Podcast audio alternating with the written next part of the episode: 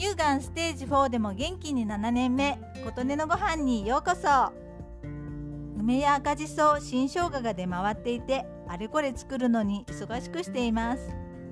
赤じそや梅は農家さん持ち込みコーナーで買うとお安いのに新鮮なものが手に入るのですがいつもあるわけではないので毎日のように何軒かのスーパーを除いて見つけると買っています。巡り合えた時の嬉しさがある一方変えたらすぐに調理しないといけないのでなんだか慌ただしいです。ちょっとすれや傷のある梅は梅干し作りでカビさせてしまいそうでいつもはあまり買わないのですが関口綾子のウェルネスキッチンさんの焼き練り梅を見てこれならお安い梅でも美味しい焼き練り梅ができると思って早速作ってみました。焼き練り梅は加熱した梅にしか含まれないムメフラールが血液をサラサラにするとのこと。加熱すると増えるバニリンは脂肪燃焼効果があるそうです。材料は生梅 1kg 赤じそ 80g だし昆布 15cm 塩 40g みりん大さじ1蜂蜜大さじ1とのことです。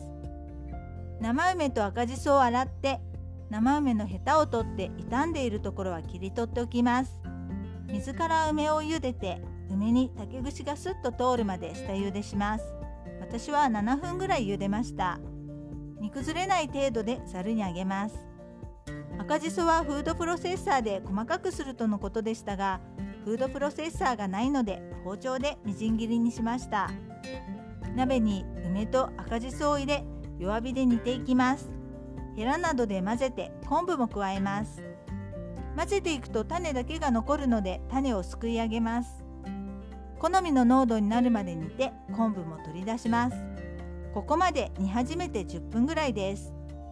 煮た練り梅の量を測り5%ほどの塩分濃度で作るとのことでしたが測るのが面倒だったのでレシピ通りの塩 40g を入れました。みりん大さじ1蜂蜜大さじ1が酸味をまろやかにする最低ラインとのことでしたが私はみりん大さじ2にしました。味は好みで調節して良いようです。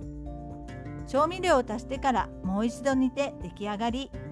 冷蔵庫で1ヶ月は持つし冷凍もかとのことです。私は少し冷蔵庫に取りあとは製氷機に入れて冷凍しました。結構な量が出来上がりました。料理で練り梅を使う時に使おうと思います。取り除いた種に醤油とみりんを加えてざるで見起こして梅だれも作ると良いとのことなのでそれも作りました。